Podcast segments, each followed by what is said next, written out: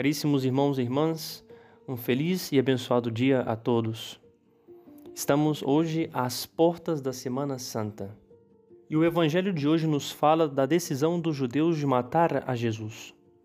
É interessante que nessa decisão, uma frase de Caifás nos revela quem é o verdadeiro protagonista da história e quem são os beneficiados.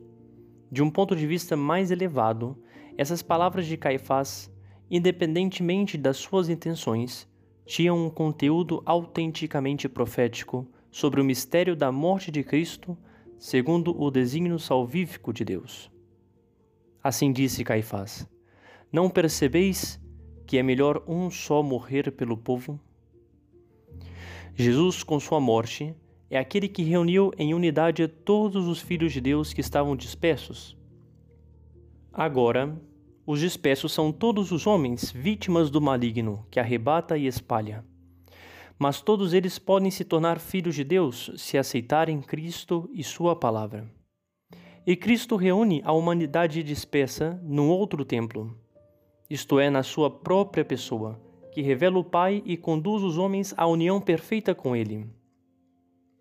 Contudo, Cristo respeita a nossa liberdade, pois Ele nos oferece a salvação mas não nos obriga, como aconteceu, por exemplo, com aquele jovem rico que não seguiu a Cristo. É por isso que Santo Agostinho fala de modo muito poético a seguinte frase: O Deus que te criou sem ti, não te salvará sem ti. O Deus que te criou sem ti, não te salvará sem ti. Existe uma necessidade de aceitação de nossa parte para podermos gozar das graças da redenção e da vida eterna. E essa parte é tomar a nossa cruz e seguir a Cristo. Afastar o nosso coração das obras do demônio e do mundo e voltar nosso coração a Deus, para sermos totalmente de Deus, sem reservas. É isso que Cristo espera de você nessa Semana Santa que está começando. Não deixe a Cristo sozinho em sua paixão. Se una a Ele, como fez a Virgem Santíssima e o discípulo que ele mais amava pois Cristo está indo à cruz por você.